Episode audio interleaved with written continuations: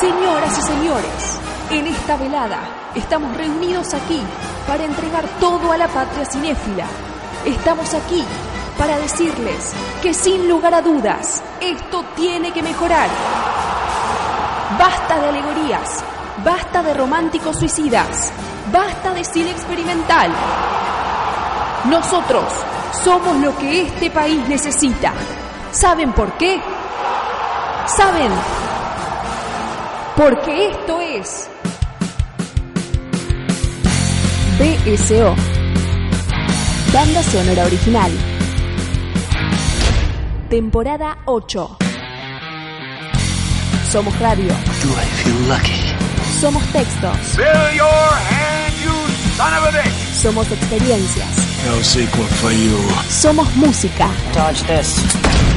¿A usted quién le paga? Un señor. ¿Cómo se llama? Pirulo. ¿Pirulo? ¿Pirulo qué más? No sé, todo el mundo le dice Pirulo. ¿Y usted quién es?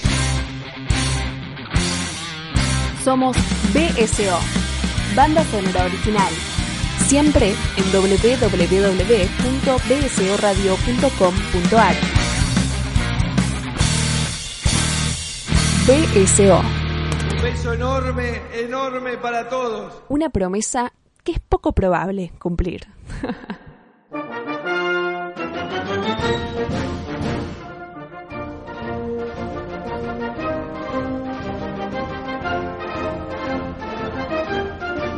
Señoras y señores, bienvenidos a una nueva entrega de banda sonora original.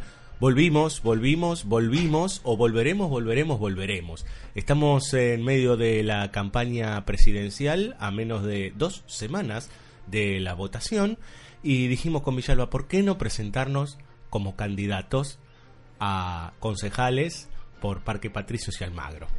y nos sacaron a patadas este, los partidos políticos, nos dijeron, y primero tenés que estar afiliado, primero tenés que hacer algo útil, primero tenés que ser una persona decente, primero tenés que pensar en los demás. Bueno, todo eso que nosotros no hacemos, o por lo menos yo no hago, eh, es lo que nos terminó llevando a hacer un segundo capítulo de a votar o a los botes, ¿sí? Arrancó la temporada de banda sonora original con un capítulo sobre la votación porque este es un año presidencial, ¿sí? O sea, en muy poquito sabremos quién es, quién no, quién será el que rige la Argentina, el que será el presidente de la República Argentina. Más o menos sabemos por dónde va la mano. Lo que no sabemos es cómo será este programa. Don Bilialba, ¿cómo le va, mi vicepresidente? ¿Qué tal, Cirulo? ¿Cómo le va? Eh, sí, tantas cosas, tantas cosas para decir sobre lo que usted dijo, pero ninguna tiene valor, así que podemos seguir adelante. Como tampoco las mías, digamos, ¿no? No, bueno. por favor. Pero por lo pronto, bueno, estamos eh, grabando, como ya eh, estamos acostumbrados en este benemérito podcast desde el Parque de los Patricios y elegimos tres películas, en este caso tres películas de ficción que de alguna manera retomen algunas de las discusiones que tuvimos allá en abril, sí, a mitades de abril, cuando arrancó esta temporada número 8 nos metimos con Trump, con Michael Moore, bueno, ahí tuvimos varias discusiones con respecto a lo que sería la política internacional.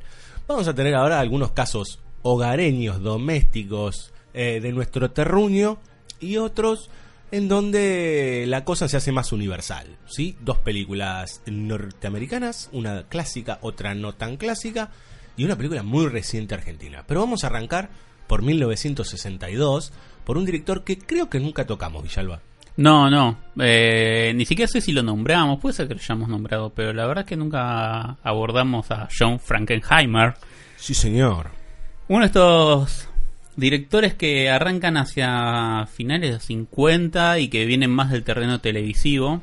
Que bueno, están en este momento de transición, ¿no? Siempre que hablamos de cine de corte norteamericano o de periodo clásico norteamericano, siempre establecemos que más o menos entre el 30 y el 60 tenemos esta suerte de edad dorada, obviamente con sus idas y venidas y etcétera, etcétera. Mucho etcétera hoy. Pero que básicamente hacia el 60, 60 y pico se da un quiebre, empieza a aparecer o una nueva generación o una generación que, hay, que hace como una suerte de transporte a lo que va a ser del, del cine clásico al nuevo Hollywood o a lo que conocemos como nuevo Hollywood. Al, al Hollywood moderno, podría Claro, decir. y Frankenheimer es uno de ellos. eh, es muy famoso por su película Grand Prix y También es el director de la segunda parte de Contacto en Francia que nunca quise ver. Contacto en Francia 2. el Porque, bueno, no debe estar a la altura, pero en este caso tenemos al candidato manchuriano. The Manchurian Candidate. Aquí se conoció como el candidato del miedo o el mensajero del miedo. El mensajero del miedo, claro, la secuela, digo, la secuela, perdón, la remake se estrenó así en 2004. Ujú. Es una suerte de peli así muy conocida, muy boom y, Sí. Y que básicamente su trama o, o lo que es como el punto fuerte de su trama, que es esta idea de la hipnosis y, y aquella persona que ejecuta un comando que fue designado sin controlarlo.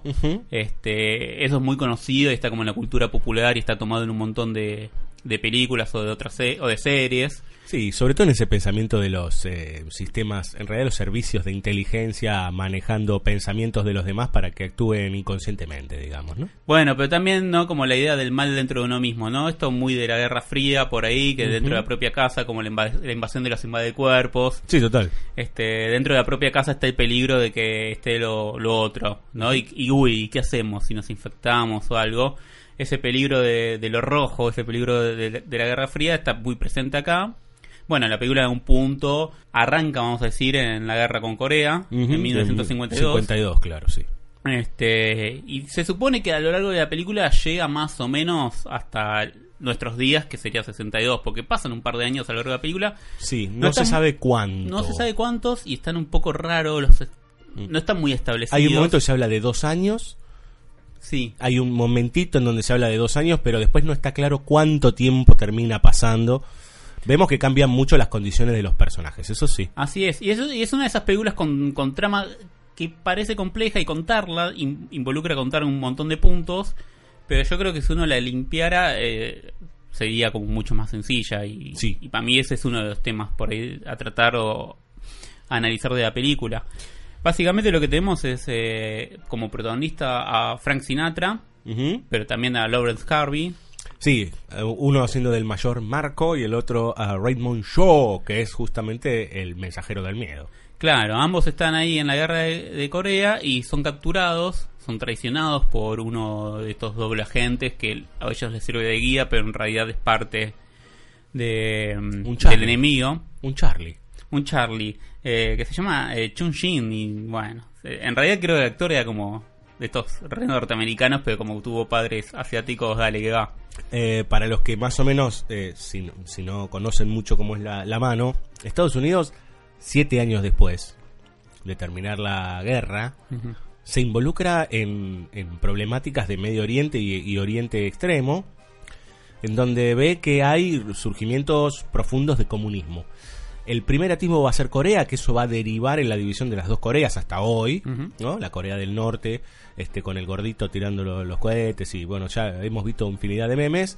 Em, y eso inmediatamente después va a tener un conflicto muy grande con los franceses en la Indochina, que se va a terminar convirtiendo en Vietnam Claro. una de las guerras más famosas dentro de la historia reciente norteamericana, digamos, ¿no? O sea que ahí hay todo un, un hilado, en el medio de esto el macartismo, ¿no? Sí, O sea, que es como eh, la incisión profunda dentro de la política interna norteamericana. sí, sí, que obviamente está totalmente relacionado con esto externo. Claro, y que un poco es lo que trabaja a viva voz la película porque bueno son capturados hay un lavaje de cerebro sí.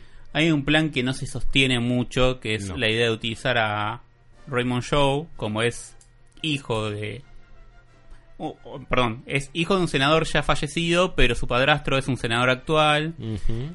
y la madre nos vamos a enterar tiene vínculo con este eje comunista Sí, nos vamos a enterar al final, ¿no? nos vamos a enterar al final Hasta eh, la película se balancea entre comunismo y anticomunismo, digamos. ¿no? Exactamente. Entonces todo esto hace un caldo de cultivo donde utilizan a Raymond Shaw como agente con un lavaje de cerebro para generar un, magnicidio Ujú. Que no va a venir al final, después veremos por qué, para ser de alguna manera o tomar el poder en Estados Unidos de una manera muy disimulada, poniendo un presidente propio, ¿no? Un presidente que ellos puedan guiar. Sí, hasta es más intrincado aún porque en un momento la, la madre, Ellen Shaw, está interpretada por Angela Lansbury, ¿no? Angela Lansbury. la detective del crimen. ¿eh? este, de Agatha Christie, que tanto veíamos de chicos.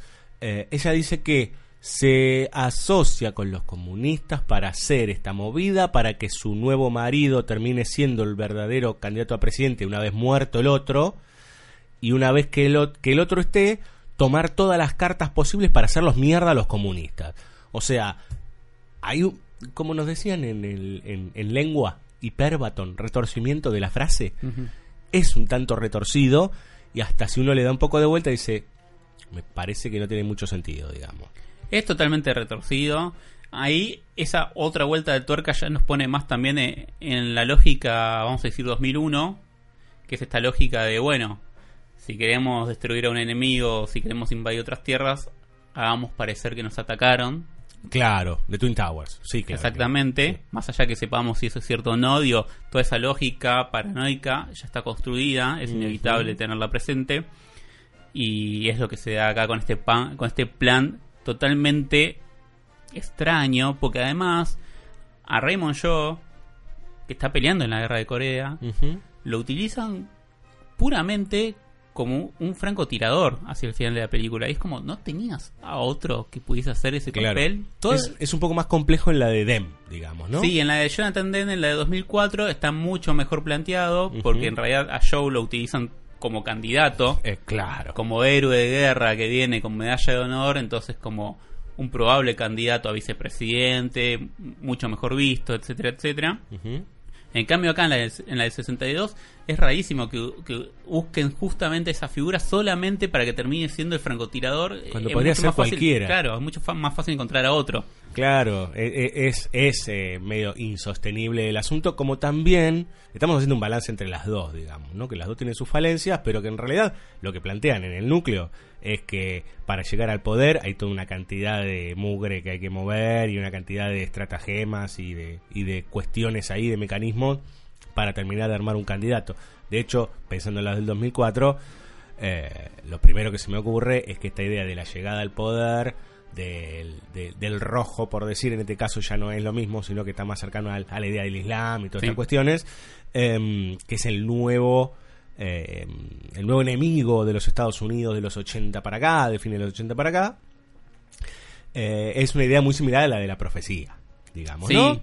Que es esta idea de que termina ligado, el mal termina conectado intrínsecamente, internamente con el líder más importante del mundo. Sí. Bueno, además también hay una cuestión alrededor de la relación entre, vamos a decir, lo individual y lo social, ¿no? Esta cosa de, bueno, ¿quién es Raymond Shaw como persona o como personaje en este caso? ¿Cuáles son las acciones que desempeña y cómo va a actuar una vez que sabe que está siendo manipulado? Eso en, en la del 62 se pone en juego porque, bueno, es él mismo el que tiene que disparar y el que tiene que decidir a quién va a matar o no, o si va a cumplir lo que le ordenaron. En la 2004 tiene una complejidad más que es como la- es el amigo el que tiene que asesinar al otro y qué onda Claro. con respecto a eso. Este, que en todo caso en la 62 es muy raro pensar esa lógica del, del protagonista dividido, porque en algún punto Sinatra, que es el, el mayor, el mayor Bennett Marco, Ujú. es el que va descubriendo todo el plan, ¿no? Tiene un sueño constante, que es un sueño que le quedó como una reverberación de, de lo que le quisieron tapar, del lavaje de cabeza, pero sin embargo él le vuelve a aparecer y le aparece a otro más. Entonces empieza a investigar. Pero en realidad es solamente como un catalizador de, de despertares, porque el conflicto lo tiene el propio yo, que es como, che, estoy siendo Sí. manipulado, ¿qué hago con respecto a esto? Sí, claro, claro. Sí, total. Totalmente. Eh, y después uno ya puede ver como casi inocente, te podría decir, que eh, el clic o el, lo que sería el, la llave que lo, lo, lo, lo moviliza cada vez que tiene que estar hipnotizado o que se tiene que manejar como un androide, es un juego de solitario, digamos, ¿no? El cual, a ver, cualquiera que vea cómo es la esa mm, esa estrategia o esa ponerle esa martingala vamos a decirlo así Sí. eh, lo puede hacer o sea que en realidad es un poco descuidado por parte de los comunistas que en realidad cuando se lo desculan puede pasar cualquier cosa digamos es muy de superagente 86 si querés Sí, sí, hay algo ahí, sobre todo en la de 62, que tiene que ver que me, me parece que tiene que ver más con la, con la noción de- del efecto por el efecto mismo, ¿no? Como, bueno, los recursos, pongo este recurso. Pongo la cámara acá porque produce un extrañamiento, pero en términos de sentido no produce más que ese propio extrañamiento. Lo mismo cuando, uy, para, para mostrarme cómo funciona, cómo eso puede ser pervertido, utilizo que el chabón mientras está haciendo el juego escucha algo en el lugar y se va a tirar al lago ese en Central Sí. Park y es como, no tiene un pedo que ver con perdón de expresión, con nada. O Janet Leigh como personaje dentro de la película como interés amoroso de Sinatra tampoco. Solo Digo, que ¿Qué tipo de conexión tiene con lo que se produce después? No, no, solo que es hermosa, nada más. Claro, son cosas que se, que se van armando como una estructura narrativa. Y lo más fuerte de la producción de sentido, y se supone que, bueno, que al final de una obra encontramos como no ese cierre, es el personaje de Robert Shaw, que fue como el más maltratado a lo largo de la peli, más allá que me hayan contado su amorío con Joycelyn Ujú. este, aquel verano. Fuiste mi un verano, claro. Este, por eso se- es muy es muy compleja en, en su trama, pero de nuevo porque para mí no tiene una línea de sentido clara. La sí, la, famosa primera historia que esté sólida, digamos. Claro. así, ¿no? Eh, sí, y da como varias veces da vueltas sobre lo mismo, ¿no? Sí. Pero no termina de concluir, no termina de concluir, no termina de concluir. E inclusive, con el, po- o sea, a la mitad de la película, Frank Sinatra ya sabe cómo es el asunto. Claro. Si ya sabes cómo es el asunto, digo, esto porque también cabe para pensar eh, algunas películas de Nolan que tienen este tipo de cuestiones, ¿no? Que son relojes súper complejos y cuando te querés dar cuenta en realidad se podría haber desarticulado hace una hora y media. Sí. Eh, aunque lo queremos a Nolan, pero más allá de eso, digo, es un osado, pero en ese sentido, bueno, pero hay algo ahí que se, se te escapó la tortuga, digamos, ¿no? Totalmente. Y es un tipo de trama, bueno, eh, que básicamente es el tipo de película que para mí es, che, esta la agarraba de palma y estamos hablando de una obra maestra. Sí, casi todo lo que agarraría de palma, ¿no? Sí, obvio. En ese sentido... Menos es- a Carpenter, a Hitchcock y a Cameron y a no sé, un par más. Lo que, lo que digo es una pavada en ese sentido, porque sí, casi todo, pero hay cosas que, que uno sabe que le quedan mejor. Sí. Y eh, supuestamente la de 2004 era uno de los candidatos a, a dirigirla. Sí, hubiera sido. Pero porque uno piensa en la escena de, en la escena del francotirador, ¿no? Teniendo que decidir, bueno, voy a asesinar, a mi- en este caso a mi amigo la de 2004, en la de 62 directamente a mi madre. Uno imagina esa escena tipo dirigida por De Palma y es como, uff, Sí. Increíble. Bueno, pensemos en la última de De Palma y hay toda una escena terraza, Claro. estadio y unos drones este, que podrían estar tranquilamente como candidato del miedo. Claro, y que además uno imaginaría que ese laburo de pensar en la lógica, che, cuando estoy votando a este, ¿qué estoy votando? ¿Qué es el aparato que está detrás? No necesariamente porque tenga que haber este gente enemiga directamente, pero sí por ahí enemigos internos o por lo menos no tan afines a lo que yo pienso políticamente. En la 2004 está una corporación, por ejemplo. Claro. Lo, lo manchuriano del asunto es porque se llama Manchurian Global.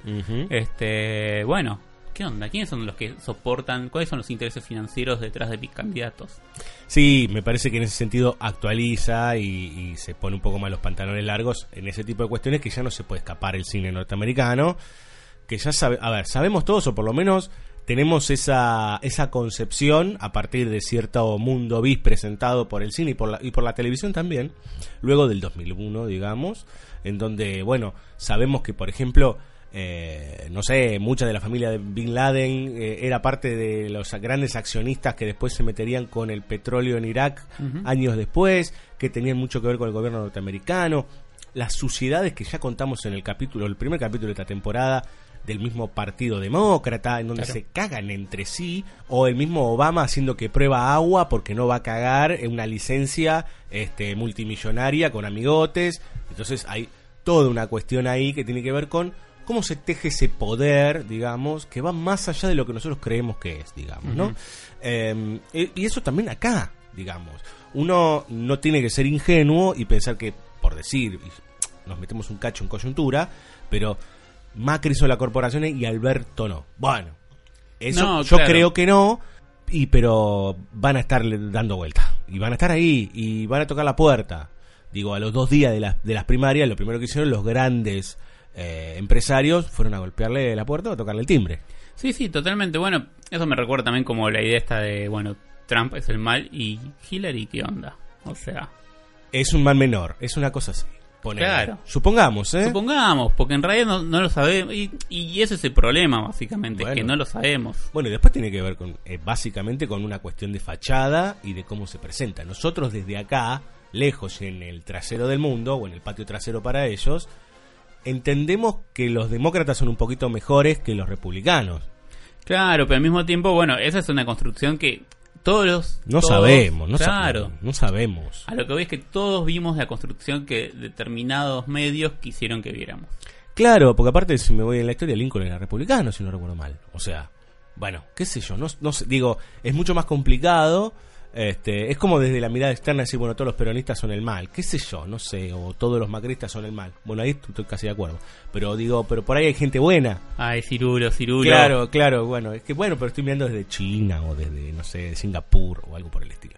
Entonces me parece que lo que desprendemos de estas dos películas tiene que ver con esta cosa que ya excede al, al candidato político o excede a los cargos designados de manera blanca, por decir, o de manera límpida, que son los que ves, que son los diputados, los ministros, los senadores, la, la, la, la, la. Eh, debajo de eso subyace una cantidad de elementos y de relaciones de poder y de llamadas telefónicas todo el tiempo y de tiras y aflojes, que es algo que tómense el ejercicio de mirar el día 1 que asume un presidente y el día 365 del cuarto año y van a ver que envejeció 20. Porque lo que sucede en ese tramo es básicamente, por más eh, bueno o malo que sea, digamos, es que es, a ver, una trama constante atrás de la otra. Sí. No para, es una cosa así. Entonces, me parece que lo que podemos desprender de esta especie, esta especie, no, son dos thrillers, estos dos thrillers políticos, es esto de que, bueno, en un caso eran los rojos y en el otro las corporaciones, que son los que entendemos también un poco como el mal del siglo XXI o la profundización de ese mal corporativo en el siglo XXI, iniciado tal vez con el tacherismo y con el reganismo, digamos, ¿no? Con la liberalización, liberalización profunda. Sí, sí, claro, que en este caso también tiene que ver con esa con esa idea del concepto, o del, perdón, del complejo militar industrial, ¿no? Claro, sí, total. Y a eso agregándole el, el sistema farmacéutico, digamos, y ahí tenemos para tirar manteca al techo, digamos. Vamos a escuchar un poco de música, don Billy Alba. Eh, vamos a escuchar el tema principal de The Manchurian Candidate de 1962. Tal vez en algún momento podemos hablar de Grand Prix. Yo recuerdo que tenía muy buenas carreras, bueno, porque es de carreras, ¿no? Pero Claro. que tenía tomas muy copadas. Yo no me acuerdo mucho de la película en general, pero eh, de esos autos de carrera fangianos, digamos. Tenemos que hace hacer el años. capítulo de autos. Sí, los autos locos, totalmente. Yo me pongo la remera. ¿Le parece? Dale. Vamos a escuchar los títulos principales eh, conducidos y compuestos por David Anrom.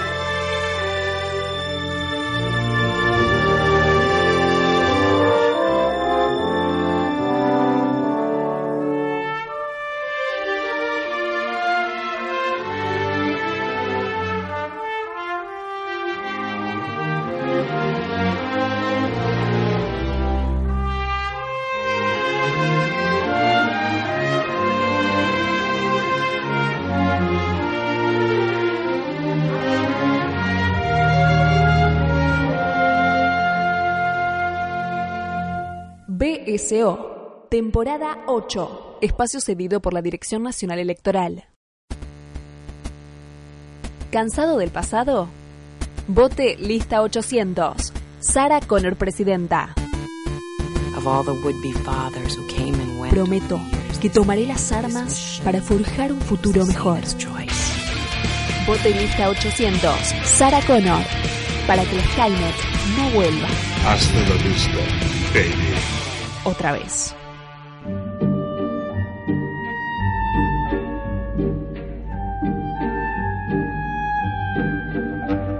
Segundo bloque en este momento de votaciones. Y yo le pregunto, Billy Alba, ¿existe el mal? Mire, Cirulo, uno no llega a presidente si no se ha cruzado con el mal una o dos veces. ¡Ay, hija! Es este, es el gaucho con la luz mala, ¿eh? O, eh, ¿Cómo le va Don Zoilo? Zorro, rojo.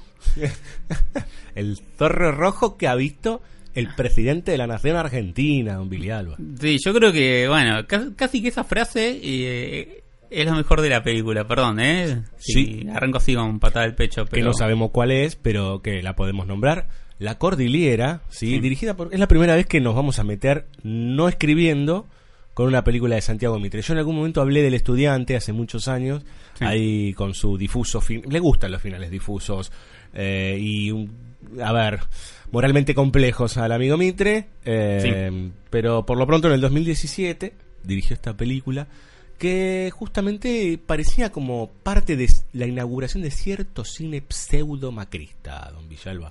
Bueno, a- ahora es difícil recuperar todas las sensaciones que uno tenía en ese momento porque veníamos bien pero pasaron cosas.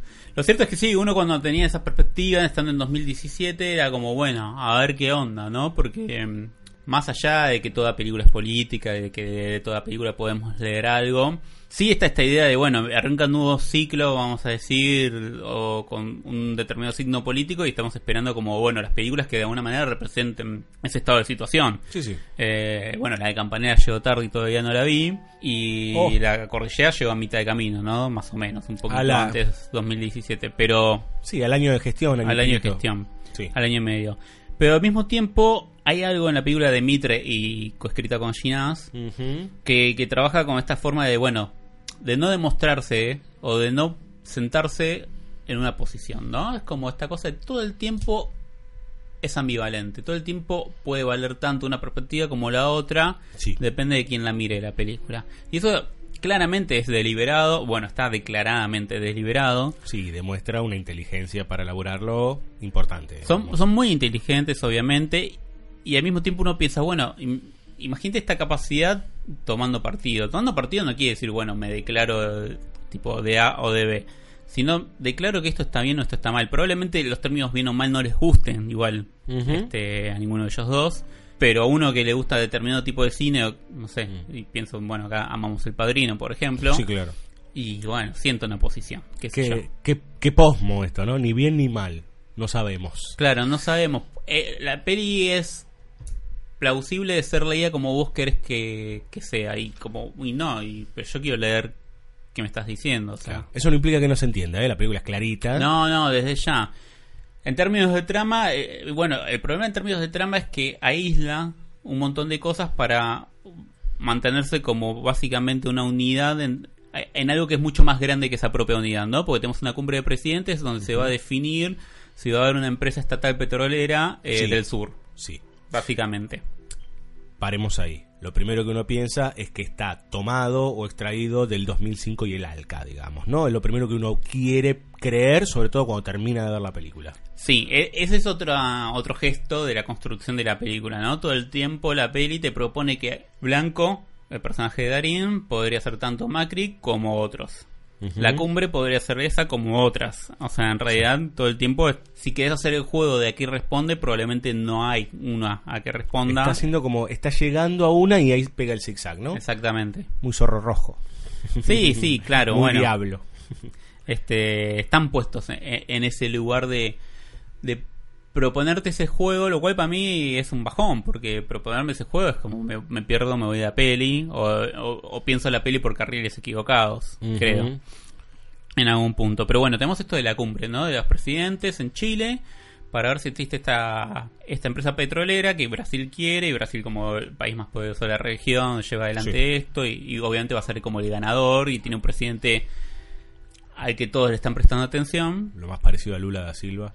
Claro, pero al mismo tiempo, ¿no? Está como en diagonal, está entrando, queriendo entrar a Estados Unidos a través del presidente de México, que es el que va a proponer, ¿no? Como una tranza. Un, o, o ese que va a venir y te va a proponer el negocio con el otro.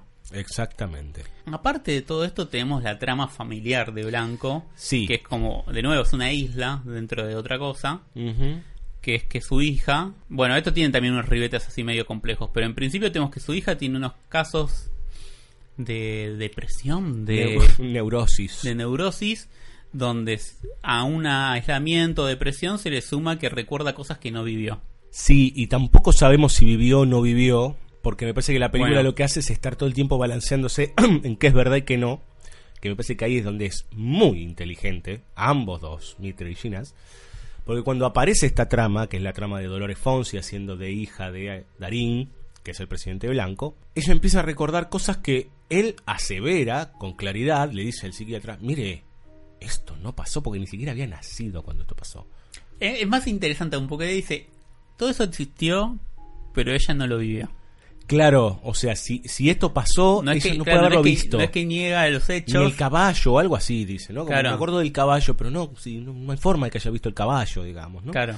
Eh, Eso es más interesante porque te da la idea de, bueno, pero entonces los hechos, Claro, empieza a tomar cierto tinte fantástico, podríamos decir. sí, con, con citas a exorcista. Sí, claramente, hay una idea de, de- de- demoníaco que poco a poco, me parece a mí, y eso también, digo, para, para darle la, la- no, justo en este capítulo, es decir, ¿no? Darle la derecha a la película, es muy sutil como va poniendo en duda quién carajo es blanco realmente, Mm. digamos, ¿no? Y cuando uno, yo la, la- la vi en el cine y la volví a ver hace poco para este capítulo, cuando uno se sostiene en ese relato que él hace, el famoso, este, el mal existe, señorita Klein, que si quiere lo escuchamos, Villalba. Sí, dale, por favor. El mal existe, señorita Klein.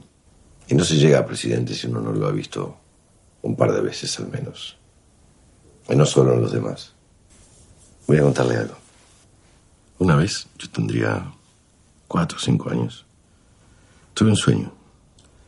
Se me aparecía una especie de zorro rojo con cuernos y me partía en dos. Me desperté asustado, llorando. Y fui corriendo a contárselo a mi abuelo. Mi abuelo siempre me contaba historias y cuentos sobre fantasmas, monstruos, ese tipo de cosas. Me daban miedo. Y aunque sabía en el fondo que eran mentiras, me gustaba creer. Pero cuando le conté mi sueño, mi abuelo me dijo que ese zorro que se me aparecía era el diablo. ¿El qué? Dije yo. El diablo.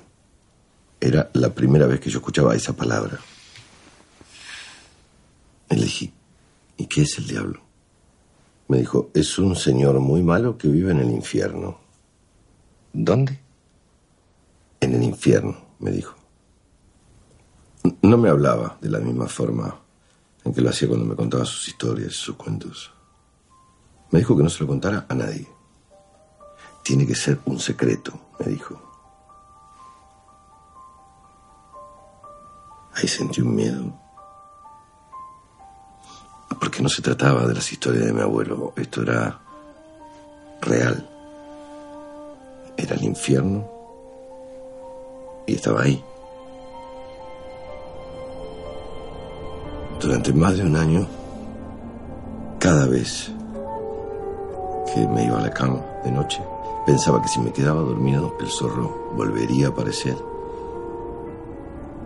y me iba a volver a partir en dos. Bueno, con este relato, uno dice, bueno, pero esta especie de fábula, ¿no? O estructura de leyenda, este, lo que le está diciendo casi que es como, bueno, ¿qué va a pasar con esto? Digamos, al principio uno dice, bueno, es una leyenda de abuelo y qué sé yo, eh, que es muy interesante, pero eso después se va como desprendiendo de las actitudes de este tipo que presuntamente, y eso también es interesante, de todos los demás presidentes, porque se te van armando, ¿no? El poderoso que es el, Sí. el de Brasil, este, el servil que es el mexicano, la chilena que es la que intenta que todo esté bien, un par ahí que son los que se, se regalan por nada, el, el- el paraguayo, el peruano. Pero Blanco es el hombre normal.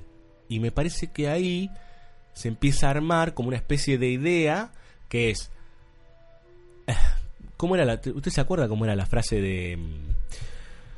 De los sospechosos de siempre? La del diablo. Ah, sí, que es de Baudelaire.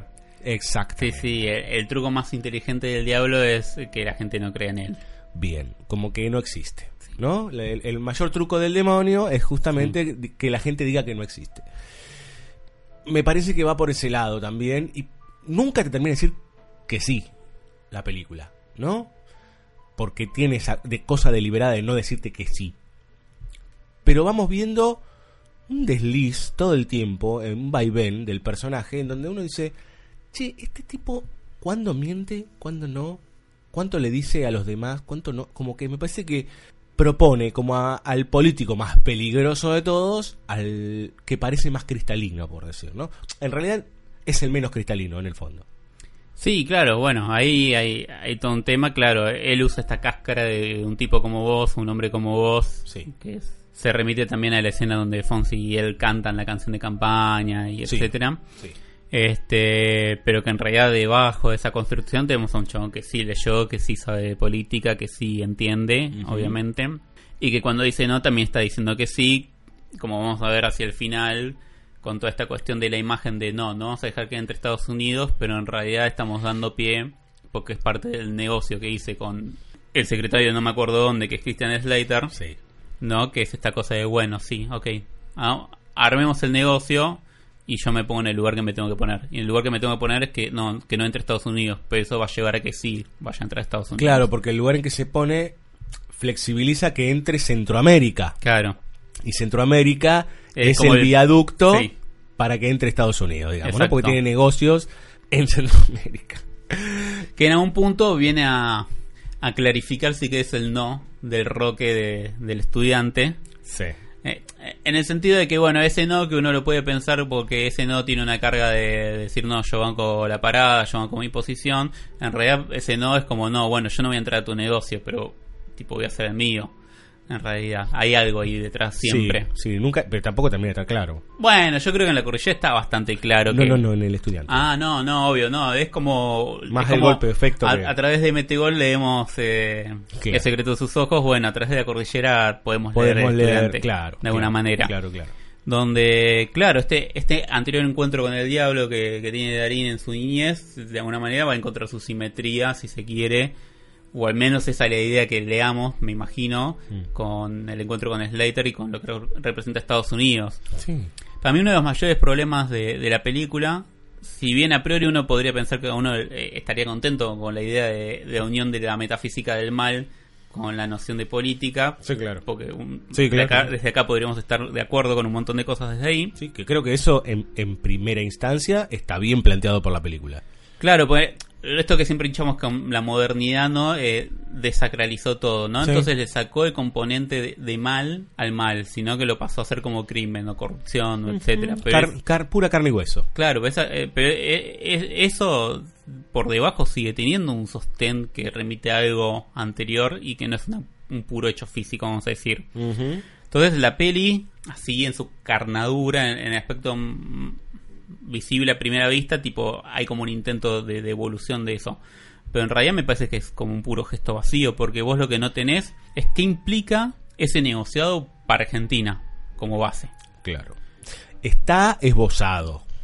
Está usado en términos de que ese negociado implica cinco palos verdes o cinco Sí. mil palos verdes, Para utilizar, Para utilizar a discreción. negro. Sí. pero no en términos de eh, esa negociación que hace Blanco, qué implica en relación con lo que es, no sé, las empresas petroleras en Argentina, qué implica para el pueblo que representa Blanco, en quién está pensando Blanco cuando hace ese negociado. Total. Eso no lo sabes. No lo sabes y ahí es cuando uno tiene que llenar como espectador, pero no llenar como el símbolo, que uno, el símbolo es polisemia, como decimos a veces-. Sí, sí, se no- va corriendo y se va moviendo No es un que mismo la peli eje. me da una parte y yo completo la otra. Exactamente, sino que hay cosas que lo primero que a mí se me ocurre desde mi lugar y desde mi posición política es se queda con los cinco palos y nos cogen de parados.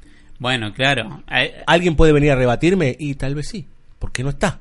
No está claro, no hay un basamento ¿sí? para entender y decir, bueno, esto tiende más hacia este lugar. Uno cuando ve el padrino entiende las alianzas o no y, y sabe hacia dónde van Y las sabe- presiones. y, saben la- y tiene las traiciones y sabe el peso de cada decisión. Acá te falta esa parte, te falta la parte donde eso no sea una pura acción narrativa del personaje, sino que yo pueda desprender de eso. Porque si ese chabón hace ese negociado y sé que esos 5.000 palos verdes van para determinada cosa, ¿no cambia mi evaluación de la acción? Totalmente. Entonces, No, digo, no, cambia, cambia la película. cambia la película. Obviamente, de nuevo es Michael Corleone. Yo sé que Michael Corleone es un asesino, pero cuando yo veo esos a- asesinatos en el contexto de lo que es el padrino, no lo justifico de alguna manera. No estoy pensando, che, pará, ojo. Sí, sí, y eso lo- y a uno lo pone en problemas eso. Claro, porque a los que están matando no es que está matando a cinco inocentes en el momento de- del bautismo. Totalmente. Ojo. Eh, ¿De quién estoy? ¿A quién quiero más? ¿A Soloso o a los Corleones? Ujú. Claro, claro, sí, totalmente. Bueno, pero para que eso esté, necesito armar todo ese universo. Que me parece que es la pata que falta a propósito en la cordillera. Sí, que pa- para mí tiene como. Está salpicadicto, digamos, ¿no? Van apareciendo cosas, van ahí flotando, pero deliberadamente. Me parece que la película se planta desde un lugar del ni. Pero del ni ya como estrategia propia del personaje que se elige, que es blanco, digamos, ¿no? Que hasta está el jueguito con la voz, eh, con la cancioncita, el jingle que es no votes en blanco, votalo a blanco, una boludez así, creo, que era una cosa así Sí. pero me parece que es esta idea de que, bueno, blanco cristalino y toda esta cuestión, pero que en realidad va de un lado hacia el otro. No es ni peronista, ni, por por decir, ¿no? Ni peronista ni radical, es blanco. Y blanco, el hombre común, va de un lado o va del otro. Eso dependerá de cómo venga la situación. Por ende, si yo me pongo a pensar, a la postre, al final, digo, bueno, entonces este presidente es un señor pragmático. ¿Nos conviene tener un mandatario pragmático? ¿100%? ¿Tener un pragmático como presidente?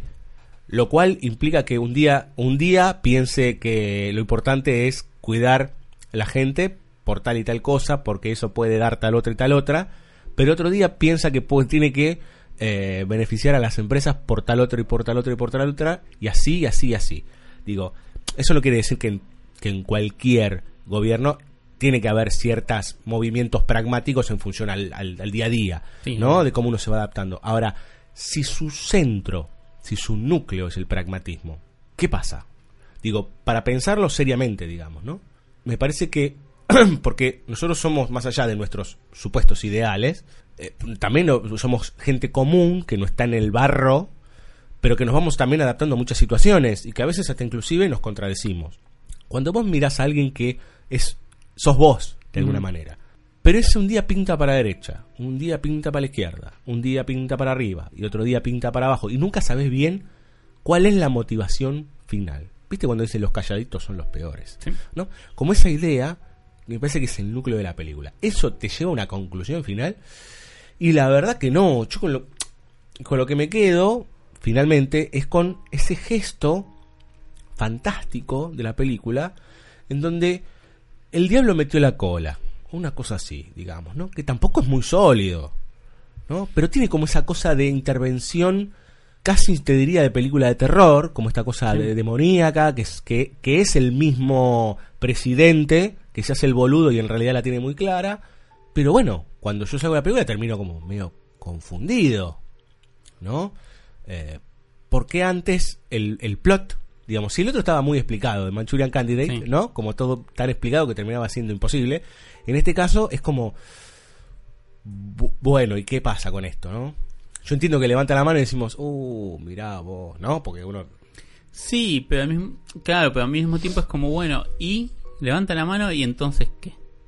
Claro, sabemos que el chanchullo se concreta. Claro, cu- cuál- o sea, ¿cuál es la visión de la película sobre ese gesto? Eh, eso es como lo que vendría faltando, ¿no? Es como está el gesto, Por eso. está todo como muy limpio, vamos a decir. Sí, sí, sí, sí. A mí me parece que está todo eh, como... Viste que ahora se habla de centro izquierda y centro derecha hace muchos años ya.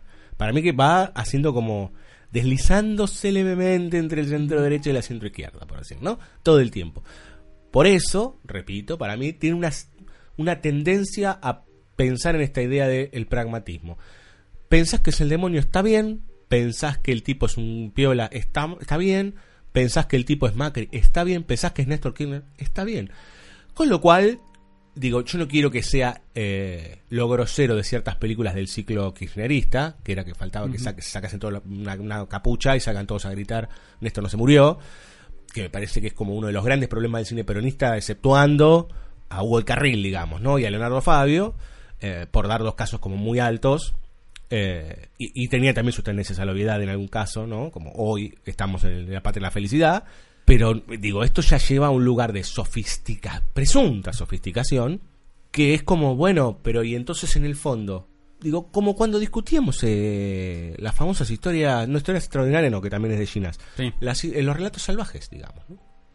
Bueno, Digo, pero que ahí está claro, digamos. O sea, está claro que el director lo que se propone tiene una mirada sobre el asunto, pero hay un lugar en donde a vos te pincha para que si vos sos de izquierda te enojes, si sos de derecha aplaudas, y pero vos decís, che, este boludo está aplaudiendo, ¿qué está pasando acá? ¿Me entendés? En el otro le cae bien a los dos. Claro, en este bueno. caso, le cae, le cae, o más o menos le cae a los dos. Porque no es Macri, pero tampoco es Néstor. ¿Quién No. es? por eso.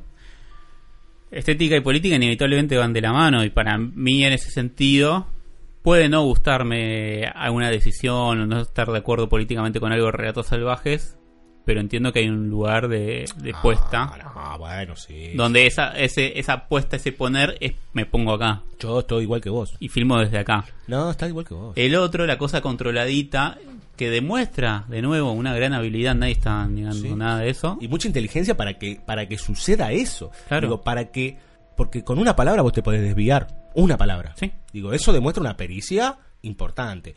Que no la tuvo Mitre en La Patota. Digamos, ¿no? Su película anterior. Una Sí, película que- sí, fallida por todos lados, digamos. sí, sí, ahí sí, sin duda, y que desde lo narrativo ya era como mu- mucho más difícil de entrar que esta y, y generaba más problemas. Sí, totalmente. Este, acá es como una cosa de que está todo absolutamente pulido, pero en eso mismo que está pulido es como donde ves que no puedes entrarle por ningún lado a la película. Sí, sí, goza de cierto hermetismo en los lugares concretos, Sí. ¿no? Cabe decir que es una película que, por lo menos en esta segunda instancia, te lleva. Tiene Sí. algo que te lleva. Sobre todo de la relación de él con Erika Rivas, de él con su hija, de él con. Gerardo Romano. Gerardo Romano es un muy buen personaje, digamos. Es un Sí. Aníbal Fernández. Es una especie de Aníbal Fernández, este, en la época que era jefe de gabinete. Y cómo se van manejando los pequeños hilos con sus propios internos, digamos. Sí, sí, totalmente, pero bueno, uno teniendo ese jefe de gabinete durante una hora y media más o menos, Sí. no puede creer que el quiebre de, de esa relación se dé de la manera que se da. Sí, donde, y el otro se manda a mudar, ¿no? Claro, donde es totalmente gélido, como casi anti-argentino dirías, como posta. Sí, sí, totalmente. Está bien, no tiene por qué firmarlo de la manera que uno piensa, obviamente, pero es como venías con una construcción de, de Castells que está buenísima, se me desinfla. No quiero ser malo, pero debe ser una de las mejores, de los últimos años, una de las mejores performances de Romano en el cine. Sí. Eh, Romano le encontró en el lugar, digamos, ¿no? Sí, igual a mí cuando él este, se excede también me cae bien, ¿eh? Tiene esta cosa, bueno, ahí tenés, bueno, ahí tenés un peronista metido en el medio de esta película, digamos, ¿no? Un peronista peronista. Bueno, pero en un mejor lugar que el Daddy con Connie Duprat. Sí, bueno, no, está, no, sí, claro, perfecto. Bueno, eso es un lugar definido de la vida, digamos, ¿no? Ahí está. Digo, presuntamente inteligente, pero por momentos de una brocha gruesa que vos decís, pero pero pone una bandera y ya está, Sí. digamos, ¿no? ¿Quieres escuchar música? Por favor. Vamos a escuchar, mire, mire, ¿a quién tienen? Alberto Iglesias, ¿no? Tipo que musicalizó. Uf, digo, lo tenemos al Almodóvar, mucho cine español, digo, pero es un tipo que ya tiene una trayectoria larga. Vamos a escuchar un poquito de Alberto Iglesias con ¿Usted cree en el mal presidente?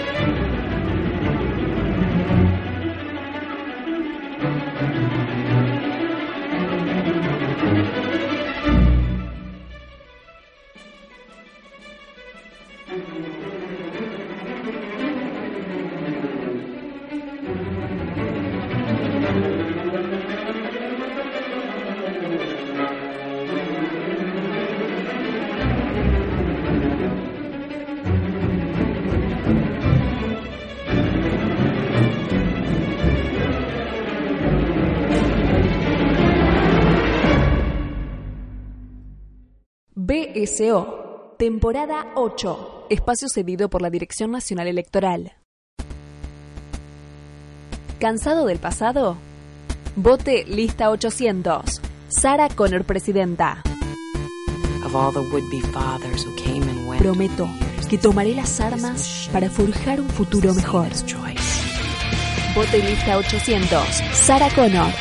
Para que el Skynet no vuelva Hasta la vista, baby. Otra vez.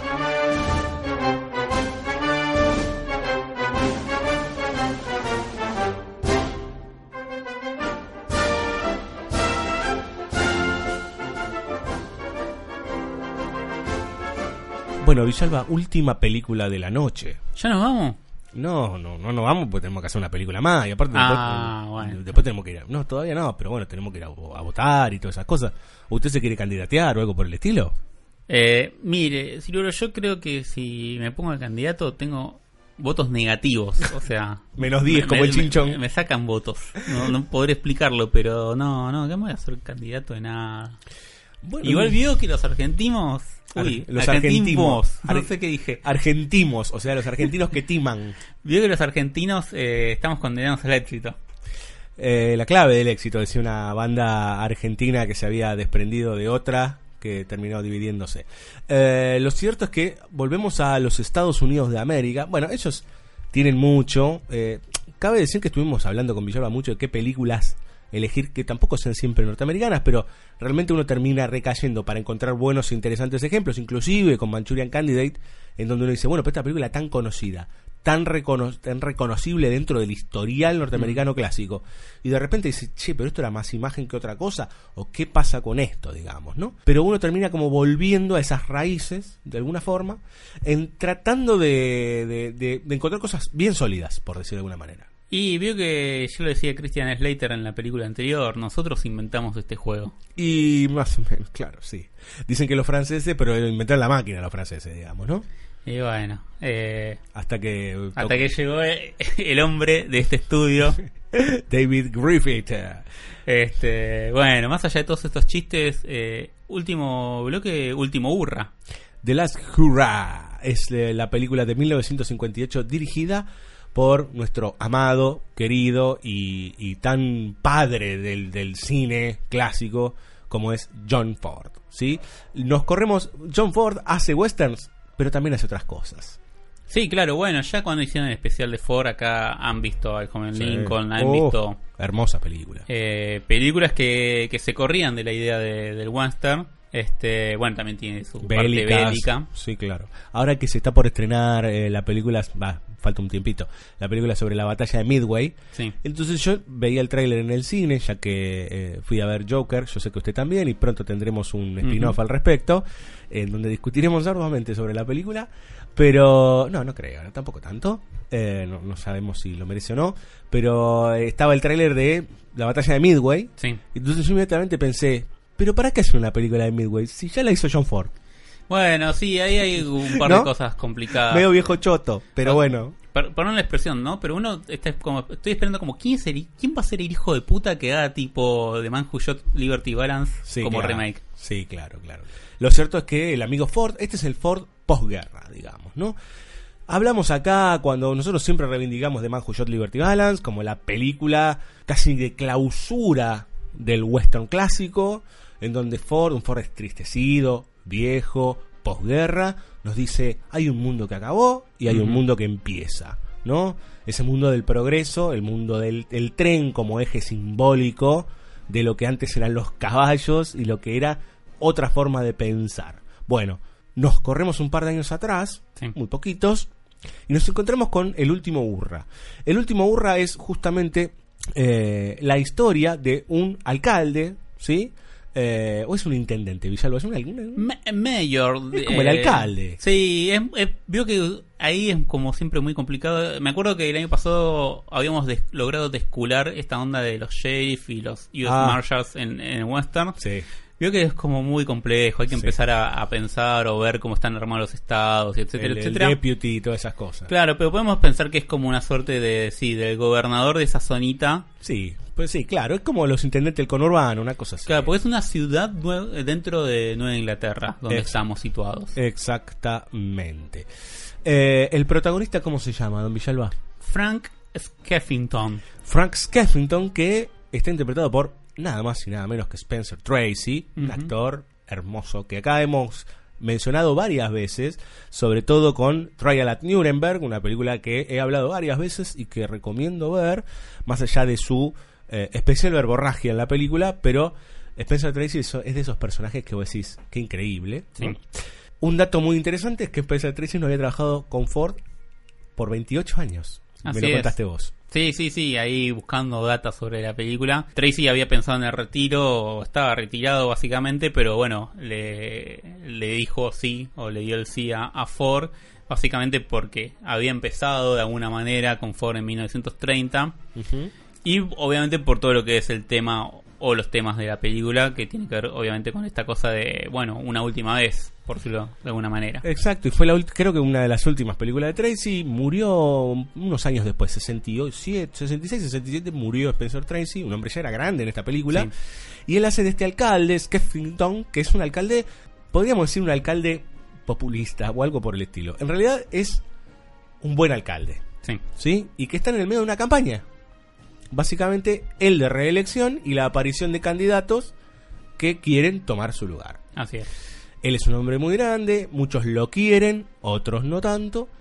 Nos vamos a ir enterando durante dos horas de película, bueno, cómo él se mueve, ¿sí? A través de su propia ciudad, digamos, de su propio pueblo. Y qué es lo que él quiere hacer realmente. Y otra vez empieza esta, esta cuestión de cómo se, se teje la política, ¿sí? Pero desde un lugar menos eh, oscuro y pesimista, ¿sí? Como eh, puede ser, por ejemplo, el candidato del miedo o en el, en el caso de la cordillera, que es una cosa más indefinida. No, totalmente, pero porque el barro se ve de otra manera, según desde donde se filme, como esta vieja anécdota de John Ford que le- con Spielberg, ¿no? Que El le muestra, horizonte. le muestra un par de cuadros y le dice, bueno, ¿qué ves? etcétera, etcétera. No sé, Spielberg dice alguna pavada, con todo cariño, y Ford le dice, no, pelotudo, cuando sepas por qué está puesto el horizonte donde está, vas a haber entendido de qué va el cuadro. Sí, sí, lo primero que le dice es nunca en el medio, siempre o arriba o abajo, digamos, ¿no? En- entonces, según desde donde filmes el barro, obviamente se ve distinto. Y me parece que esa es una de, Sí. de- de las diferencias de lógica o de punto de vista. Entonces, acá obviamente en un chabón donde, como el protagonista, se mete en el barro por un determinado objetivo, y donde uno entiende como espectador cuál es ese objetivo y a qué está apuntando y qué es lo que busca ese gobernador, claramente es todo lo contrario a lo que vimos tanto con Hernán Blanco en la cordillera como a esta idea de bueno nada nada se puede sostener todo puede estar enturbiado de, Sí, de sí, Manchurian Candidate no donde no puedo confiar en nadie de esta cosa de la paranoia total. Sí. como bueno no ni, ni el mal tipo ni que la política es eh, solamente el mal tampoco es que vamos a creer que son todas unas carmelitas descalzas No. sino bueno encontrar una tercera posición Sí, sí, claro. Lo que siempre hablamos en función de que la corrupción está y eh, el mal existe, señorita Klein, digamos, si querés. ¿No? O sea, está, es ahí y muchas veces ciertas acciones benévolas funcionan. Bueno, mira- miren el padrino, claro ¿no? Digo, Michael Corleone tiene que matar a su hermano. Es de las cosas más terribles y más oscuras que uno puede entender, digamos. ¿no? Fratricidio. Ahora, lo tiene que hacer. Y vos decís, ¿cómo? Él piensa en un bien que, que trasciende el cuerpo de su hermano y su relación con su hermano. Y ahí es donde se complejiza la idea política, digamos. Eh, no es el caso, es un, es, es un poco más ameno el caso de las Jurra. No, obvio, pero, pero tiene ese lugar trágico. O sea, si uno piensa que el, el objetivo de Michael de alguna manera es salvar, sostener esa familia, y si uno piensa que para sostener esa familia tiene que matar a un hermano, ya es una cosa increíble, genial, absoluta. No, ya, ya, sí, total. Bueno, y, y acá Spencer Tracy, para o sea, obviamente como está en una campaña de reelección, pero se tiene que enfrentar a, a este nuevo poder, ¿no? A, este, a esta suma de poderes del liberalismo donde tenemos empresarios, medios de comunicación, clero. Parte del clero. Parte del clero en realidad. Porque es interesante cómo se estructura el, eh, las distintas iglesias dentro Sí. de la película, lo cual es de una inteligencia superior, digamos, ¿no? Es como entender cómo funciona Estados Unidos, básicamente. Exactamente. Porque no aparece solamente la, la iglesia católica, sino que aparece la iglesia anglicana. Es que la católica de una manera está, está dentro de él porque es irlandés, pero bueno, obviamente se tiene que enfrentar a otro tipo de iglesia. El protagonista y Ford. Exactamente, sí, ¿No? los dos, claro. Entonces, en este enfrentamiento de alguna manera tienen que pelar herramientas para combatir a eso que se viene. Total. Que de alguna manera, obviamente, no hay forma de sostener la política tal como la entiende Skeffington. Lo entendemos. El, el mundo se transforma y uno tiene que ir incorporando las herramientas que pueda para moverse dentro de ese mundo y para poder seguir generando acciones. Obviamente esto de recibir todos los días como lo hace A, A la gente. a la gente y tratar de solucionarle sus problemas como si fuese este un señor de medioevo Don Corleone. o Don Corleone, ¿No? Este, claro. Este, Sí. Bueno, eso se puede hacer en comunidades limitadas, en comunidades Claro. pequeñas. Sí, sí, hoy es imposible. Hoy es 7 mil, imposible. 7 mil millones de personas, casi 8 mil. Sí, claro. Entonces, bueno, sí hay una idea de canto del cisne de algo que se está terminando, que no se puede recuperar y que es, ese, es esa forma de hacer política. Sí, sí, una tradición política que se autodestruyó, por decirlo de alguna Se forma. autodestruyó donde la mayoría de los que acompañan a Skeffington son personas grandes, Sí, sí, mayores. Sí, sí, sí. Su descendencia no tiene, no quiere tener nada que ver con la política, su propio hijo no tiene Eso nada es- que ver. Eso es interesantísimo. Que él, él ve al hijo, él no, no, no dice absolutamente nada sobre el hijo, pero uno entiende que él lo ve como un boludo. Claro. Lo ve como un boludo, pero desde el lugar que él es el padre y que lo quiere y que dice, ¿qué voy a hacer? Digamos, ¿no? El hijo es como, es casi como, para decirle, un yuppie, digamos, ¿no? Está como viviendo un poco del, del dinero del padre, que tampoco que tiene mucho. Es un Se la- Isidoro Cañones. Exactamente. alguna exactamente. manera. Un bon vivant, digamos, que se la pasa bárbaro, mientras el padre se rompe el lomo todos los días de toda su santa vida tratando de solucionar el problema a todos los que están afuera. Claro, y otra cosa interesante que es que el hijo putativo, vamos a decir que es el sobrino, Sí. donde uno, por lógica narrativa de millones de cosas que vio, piensa que puede ser el heredero político. Ah, bueno, por ahí es la construcción. No, tampoco. Como si el chabón está no está interesado en la política, está interesado en la figura del tío. Y aprende, no es que no incorpora y no entiende. Sí, empieza a ver porque el tío lo invita a que vea cómo funciona el barro de la política. Lo Claro, cual- es, un depor- es un periodista deportivo. Sí, es, eh, es muy hermoso eso. Que está, que está como, digamos, en el clarín de, la ciudad. Claro, O sea, porque el dueño es el tipo, es como el, el Jonah Jameson de Spider-Man, digamos, Sí. ¿no? Es como el tipo que odia profundamente al alcalde, que es el héroe de la ciudad de alguna forma. Claro. Entonces, él que no tiene, vamos a decir, un pensamiento político, de golpe, a medida que va viendo cómo se mueve el tío, y, y aún con sus contradicciones, y que se, se las hace notar y las va entendiendo, va incorporando, va o sea, se pone en un lugar, se pone en una posición y se empieza a enfrentar a su propio jefe, ¿no? Este director Ujú. de diario, que es muy gracioso para nosotros que, bueno, la, la forma que tiene de decir algo negativo es que Skeffington es que se robó algo, ¿no? Como Bueno, tiene es- dinero guardado en el exterior. Eso es muy, bueno, sí. muy La bien. corrupción no como único como único problema político. Bueno, miremos para acá, ¿no? Por eso. Argentina, digamos, ¿no? 2019, él se robaron todo, los PBI, todas esas cosas. Es- Está mal, si, si existe está mal. Ahora, lo que pasa es que no podemos poner eje en eso cuando la gente se está eh, matando afuera, digamos, Obvio. ¿no? Y del otro lado tampoco podemos entrar en una guerra Sí, interna con un medio de comunicación La guerra del cerdo. Sí, que, sí, que- que sí. no tiene sentido. Sí, sí, claro, claro, Sí. claro, claro, claro. Sí, sí, Totalmente. totalmente. Sí, total, entonces se enfrasca en una guerra interna, digamos, en donde eh, quedamos nosotros afuera. Claro. digamos, ¿no? Porque lo que y de los dos lados creen que son el bien, entonces bueno, es, es mucho más complejo. En este caso se nos propone en primera instancia una mínima duda si es que Skeffington tiene alguna propiedad o tiene Sí. algo, pero muy propuesto ahí, hasta que un periodista también aparece ahí y le dice, no, bueno, pero vos te estás metiendo en, en camisa de once varas y qué sé yo, le dice al, al sobrino, Sí. le dice, con tu, ya es, es la política vieja y qué sé yo. Le dice, ¿qué me vas a venir con que ahora, con que tiene una cuenta, no sé, en, en- en Congo? No, no, ¿cómo te voy a decir eso? Si todos sabemos que tu, que tu tío no se afana ni un centavo y que lo que gana se lo da a los demás. Ahí es donde básicamente Ford clausura algo que tiene que ver con la suciedad en ese sentido de Claro. la política, digamos, ¿no? Después se mete con otro tipo de barro que es casi juego de ajedrez. Sí. ¿no? Y me parece que es, es muy interesante cómo Skeffington utiliza ciertos trucos. Por ejemplo, él dice, va al barrio bajo, le muestra al sobrino y le dice, mira, acá nací yo, acá nací... Esa es una de las grandes escenas de la película, ¿no? Acá nací yo. En la puertita de al lado nació el, el- el que es el, el cardenal. Sí. Acá nació el que es el garca del pueblo. Ahí nació tal otro. O sea, todos salimos de acá. Salimos, todos salimos del margen. El tema es que cuando saliste, ¿en qué te convertiste? Obvio. ¿No? Bueno, Eh, más adelante eh, el cardenal y no me acuerdo quién más van a decir, este, es de una época en la que la política era una forma de salir Exacto. del barrio.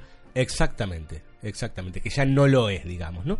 Que de hecho hay una gran pregunta que ahora, ahora, ahora vamos a tratar, que es interesantísima, que hace el cardenal hablando con su, su ayudante. Un- el otro, uno es obispo y el otro cardenal. Sí, ahora me olvidé Sí, sí, los rangos. pero está el- perdón, el- las órdenes. Claro, las órdenes. Pero cuando le muestra eso, le dice, bueno, todos salimos de acá. Ahora no implica que... Este jueguito que hasta inclusive tiene que ver con las discusiones que muchas veces tuvimos con respecto a otra vez a relatos salvajes, digamos. ¿no? Sí. No porque salgas del margen o seas pobre, eso vas a ser bueno. O como todo, esta idea de, bueno, negro bueno, ¿no? Una idea muy demócrata, ¿no? Claro. Negro igual bueno. Tengamos cuidado con eso porque es muy fácil de manipular, digamos, ¿no? Eh, es, es muy fácil de trabajar. Una especie de Manchurian Candidate, digamos, si querés, es como, bueno, este que tiene cara de bueno va por acá. Sobre todo cuando él dice, bueno, yo tengo que hacer una estrategia porque yo, para mí, este banquero, que es el banquero del, del pueblo, de la ciudad, es el mal, pero yo necesito de este mal para poder hacer las viviendas para la gente que la pasa mal y se baña con agua fría. Entonces hace toda una estrategia para que el baño, para que el baño, para que el barco, Sí. el va, el, el, el banco, el banco le dé la plata para que él pueda hacer los planes de vivienda, digamos, ¿no? Entonces dice, bueno, está ese mal, pero yo le tengo que, de algún lado le tengo que tirar, eh, sacar la sangre porque no tengo más, digamos, ¿no? Le tengo que sacar, lo tengo que casi que extorsionar, una manera muy, eh, que para el hoy es muy inocente, Sí. muy hermosa, pero que es funcional para el bien, para un bien mayor. Y eso me lleva a lo que me acordaba de, de- de lo que se decían entre estos dos, este, entre estos dos religiosos, católicos. Entonces dice, pero eh, porque el candidato principal que le compite a Skeffington es un universitario, Sí. militar, un boludo. Entonces, viendo una de las publicidades, porque las corporaciones están poniendo plata sobre él, porque es un tarado, pero porque aparte le es servil, el cardenal dice, pero ¿qué pasa con nuestros universitarios? Y el otro le dice algo muy interesante, que es, tal vez los universitarios estén haciendo otra cosa. Sí. Lo cual, para mí es como Ford bajando a la tierra y diciendo, ¿en dónde estamos? ¿No? Es el estado natural, y uno piensa, ¿no? Piensa en Bush, en Reagan, Sí, además de esta idea de, bueno, ¿dónde están los mejores, no? Estos jóvenes universitarios que me dicen que, que son buenísimos. Claro. Uno puede pensarlo como un pensamiento muy naif, si quiere, ¿no? Pero que tiene que ver con. Che, en realidad lo que nos están poniendo como opción es una sarta de idiotas, Claro. ¿no? Todo ese devenir nos va a llevar a las elecciones. Esta es la película clara de elecciones, Sí. ¿no? O sea, es la que nos clausura el programa desde un lugar bellísimo. Y uno dice, por todo lo que vio y por todo lo que se identificó con el personaje de Frank Skempington, que inclusive hizo cambiar de opinión a varios, con lo cual uno dice, y bueno, reelección, ¿no? Sí, ya está, gana. Es, es casi como un... eh, Tiene encima cierto parecido físico, más o menos con Ilia, ¿no? Esta cosa como el hombre recto y demás. El presidente radical de los años 60 de la Argentina. Y pierde. Es el momento más desolador.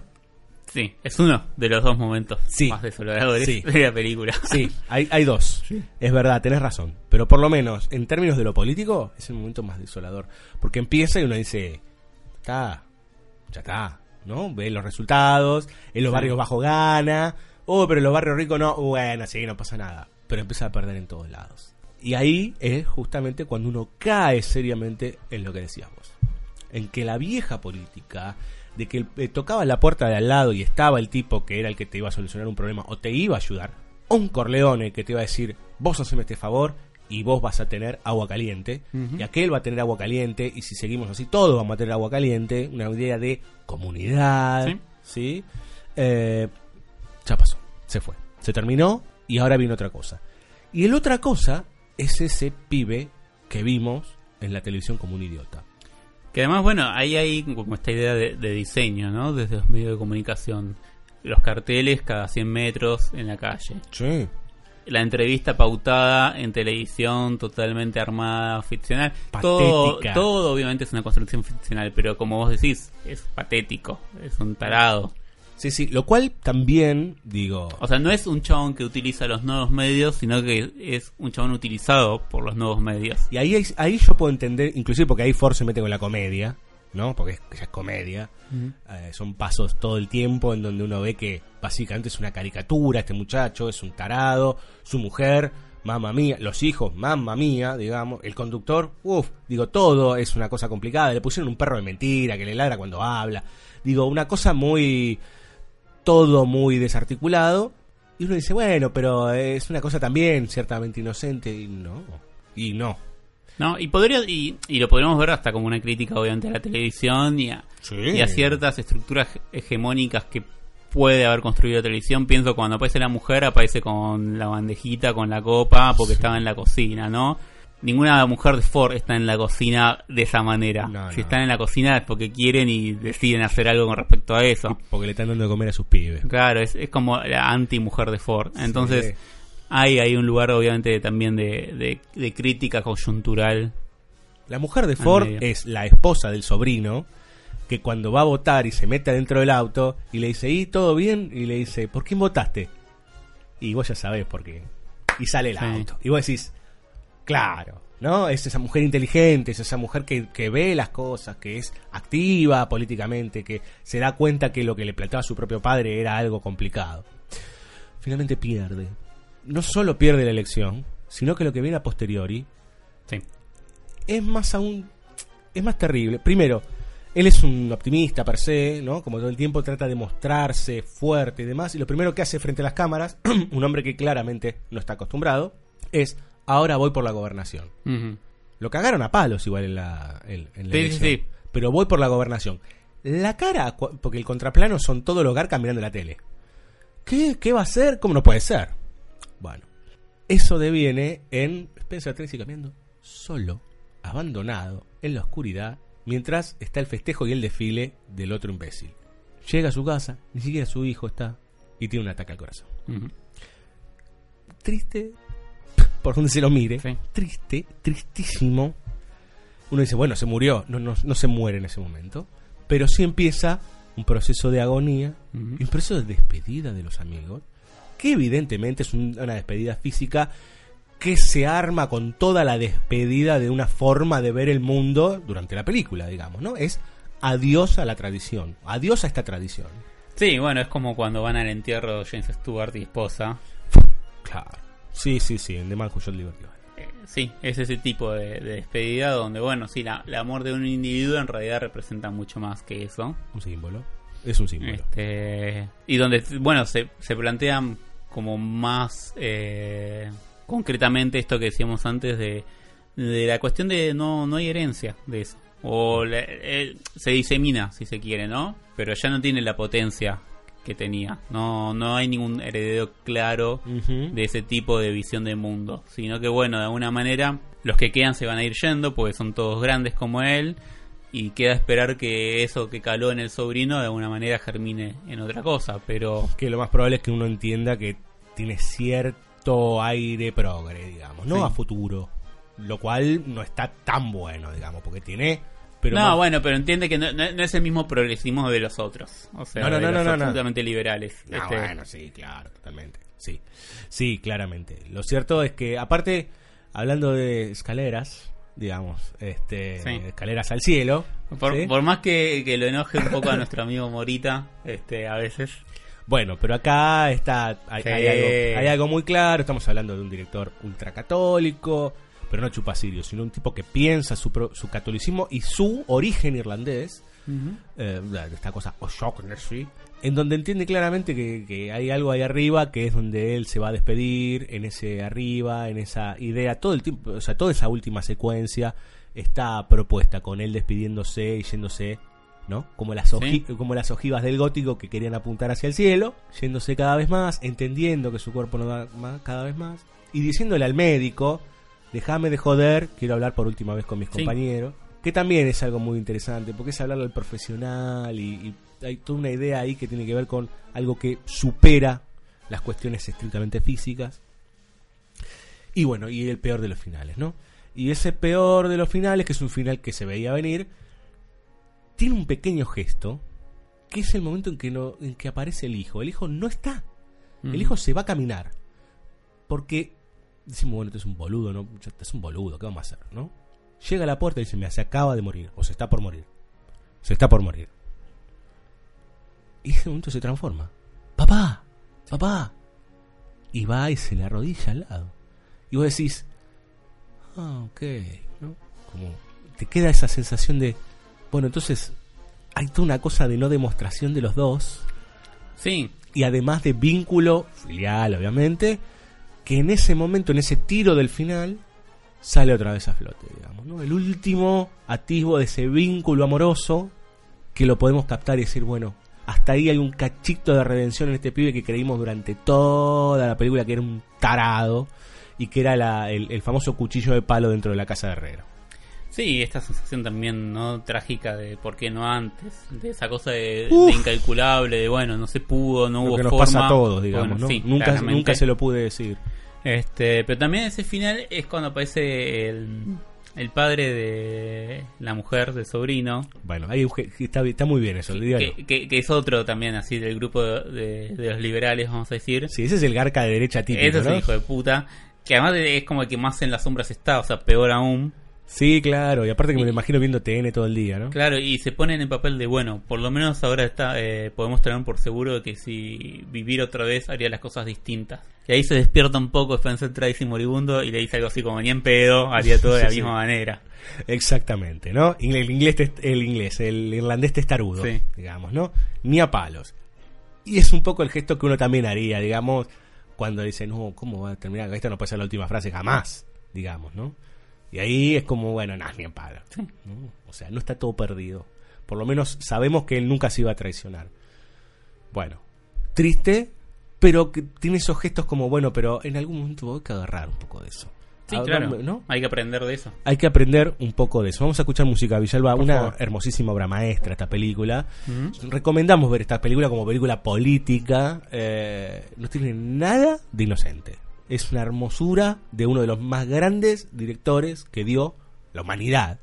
Así que vamos a escuchar a Paul Southel, que interpreta en esta, en esta hermosísima película, un tema que es muy clásico, típico de la Segunda Guerra Mundial, en donde estuvo John Ford y que casi muere. Eh, hail, hail, the gang's all here.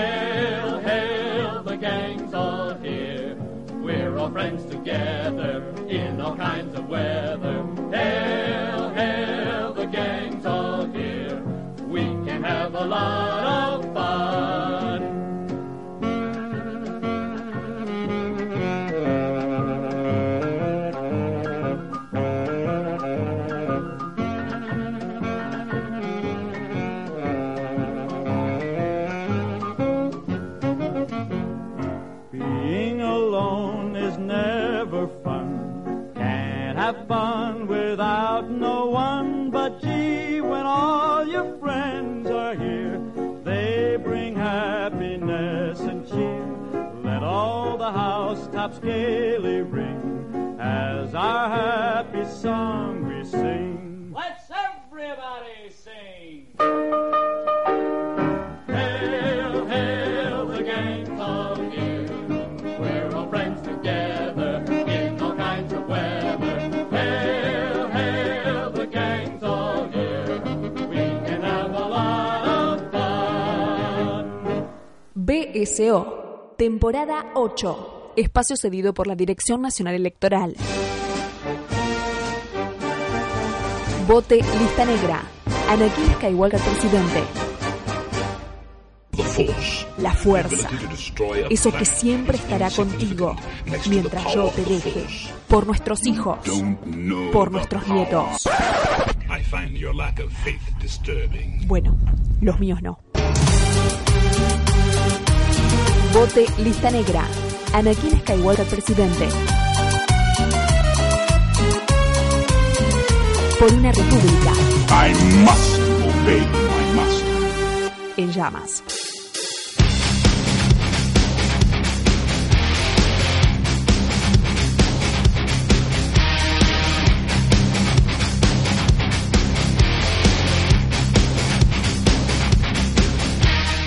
Señoras y señores, nos retiramos. Nos vamos, Villalba. Oh, Cirulo, ya está. Ya estuvo bueno este capítulo. Esperemos que sí, bueno, no sé, eh, lo estamos diciendo a- a- recién terminado, es como muy pronto. Yo Sí. necesito un tiempo como de, de caída, de Ah. reflexionar, de mirar la naturaleza y pensar. Y yo le hago una pregunta. ¿Usted cuando salió de ver la película de Todd Phillips tuvo que tomarse un tiempo? Sí, esa- sí, sí. Yo lo, no sé cuánto querés que diga. ¿O lo indispensable mínimo? Yo- no, está bien. Eh, lo que puedo decir, de, lo que puedo adelantar del Joker de alguna manera es que me, me dio la alegría de, de tener que, de que tener que pensarlo un rato. Sí, sí. No Yo- porque sea sesuda la película, sino porque hay un par de decisiones que está bueno decir, che, ah, pero venía por acá, después va por acá. Yo en ese sentido, y concuerdo un poco con lo que charlamos eh, en privado, vamos a decir, fuera del aire con, con Lueiras y Nicolás Aponte, le ordenaría cosas. Bien, sí. Yo algunas cosas como que se les... También, sí. Algunas cosas que yo creo que confían en demasía a la película que se termine de, de armar. Pero estamos como más conformes de lo que creemos o dentro del todo. Hay cosas para discutir. Uno pensaba que se iba a encontrar o con o una de dos, o con Paul Thomas Anderson o con James Wan. Bueno, ninguna de las dos, digamos. No, claro, yo temía la actualización psicologista de- del personaje y un poco de eso hay, pero Hay un cachito, sí. pero no es tan grave como lo que yo pensaba. No, no, no, no, no. Tal vez eh, hay una idea de machaque sobre el padecimiento que podremos discutir. Viene muy prontito el spin-off, si todo sale bien, con nuestros amigos, amigas, amigues de banda sonora original. Eh, lo cierto es que ya la semana que viene, especial terror. Sí. Halloween. Viene No. Morita. Viene Vamos Morita. a tener claro al amigo Morita. Viene Morita para hablar de qué pasa con el terror versión 2019. Yo la verdad es que este año Cero a la izquierda. cero a izquierda. Voy a ponerme al día así, lo más rápido posible. Eh, Y vengo a, igual vengo a servir café, compro Yo- media luna, usted sabe cómo es esto. medias lungas, café, hay café, café y todo eso. Y después vendrá Noir y después vendrá autores y todo ese tipo de cuestiones. Gracias a todos ustedes que están del otro lado, como siempre. Este es el programa 241 o 42, yo no me acuerdo. Creo que sí, sí, sí, sí. Antes de fin de año llegamos a los 250. Pero no vamos a hacer fiesta, nada, porque decimos fiesta en el 200. Cuando lleguemos No, a los 300, no veremos. nos da el presupuesto. No nos da presupuesto, no nos da Macri, no nos da nada. Eh, gracias a todos los que están del otro lado. Gracias por la cantidad de plays que estamos teniendo tanto en iBooks, Mixcloud y fundamentalmente en Spotify. ¿eh? Estamos creciendo en seguidores. Estamos creciendo, pero de una manera monumental. Parecemos la inflación en la Argentina. Yo creo que es toda gente que nos quiere linchar, Cirulo. Y yo eso no sé por qué, porque yo cada vez que voy a tomar el subte el bondi alguien me pega en la nuca. Mire usted. Yo no sé si es porque en realidad dice, este es el boludo que dice que, que, no sé, que John Ford es el lo más grande del heavy nacional. ¿No? Dice, ah, mira, este, este pelotudo. ¡Pam! Pero después recibimos en las redes sociales comentarios lindos. De gente que nos dice que nos escucha toda la, todos los jueves, nos espera. eh, inclusive hablando de películas que no vio para después verlas. Bueno, Yo creo que son candidatos manchurianos, Cirulo. Yo creo que ¿Usted son dice? gente con el, con el cerebro lavado. dice que son enviados del mal. No, no, yo creo que hay gente que nos, que nos escucha que, que no nos este no nos succionan los calcetines como a otros. eh, pero eh, en principio eh, que bueno hay cosas buenas y cosas malas y que hay gente que piensa que somos unos idiotas pero por lo pronto estamos muy contentos con una buena porción de gente que nos da un poquito de bola. Por ahí que escucha 10 minutos otro que escucha el capítulo entero otro que escucha un cachito una película. Con para nosotros es suficiente. Desde ya. Y también es más que suficiente lo que hacen nuestras amigas, toda la banda de banda sonora original, todos los compañeras, compañeros y compañeres, la amiga Dani Jorquera con su locución, la gente de Bahía Blanca con su música, Andrés Cirulo en eh, la web haciendo el webmaster of commander, no sé cuántas cosas, haciendo que todo funcione, ¿no? Que entonces le puedas dar play de donde quieras. Y no- ah, bueno, y le agradecemos a Salayén, a Montermoso y a no sé, a todos, ¿sí? A todos los que nos conocen. Este, y ya. Y un beso enorme para todos. Eso, y gracias totales. Ahora que vuelve Soda Stereo en Ay. versión. Sí. Qué terrible, Villalba, ¿eh? No, no quiere que emita opinión, no, no tengo nada para decir. Para mí es, sí. es- No hay que opinar nada. No, esto, es, hay- esto es peor que lo de Cirque du Soleil. Sí, claro, sí. Esto es como más grave, inclusive, ¿no? Porque si hay algo que uno puede decir, es como que, bueno, ya lo hicieron, ¿no? Pero que vuelva los Doors sin Jim Morrison, o que vuelva, el- eh, tampoco ahora ya no puede suceder, pero que como si volvía los Beatles sin John Lennon. No, pero además eh, esta idea de- del homenaje eh, comercializado Es al extremo. Es una mentira. Claro, una cosa es como yo estuve presente cuando lo organizó Coleman al año, a los dos años del fallecimiento de Cerati ahí en Planetario, que nada, gratis, un lujo, Como todo. lo que se hicieron con Spinetta también. También el de Aznar con Spinetta, donde bueno, obviamente hay una voluntad, entre comillas, voluntad no política del gobierno de turno de organizar un evento, está buenísimo.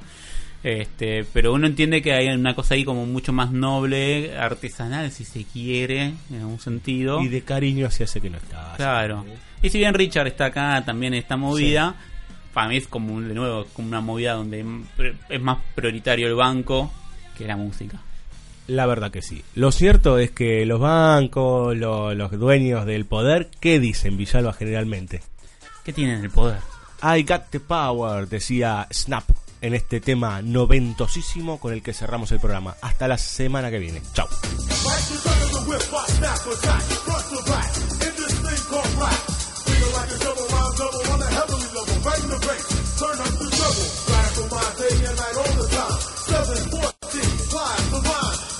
Brainiac.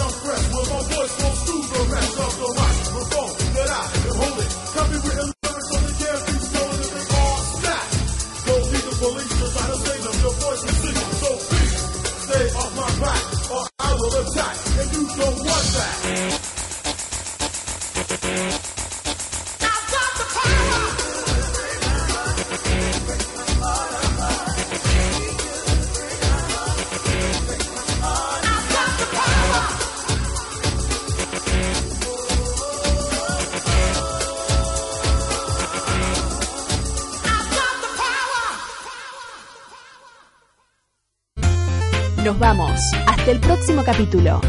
No prometemos nada especial ni nada sustancial. Con suerte, otro rato de pocas certezas. Seguinos en www.bsoradio.com.ar y también en Facebook, Twitter, Evox, Spotify y Mixcloud. BSO, temporada 8.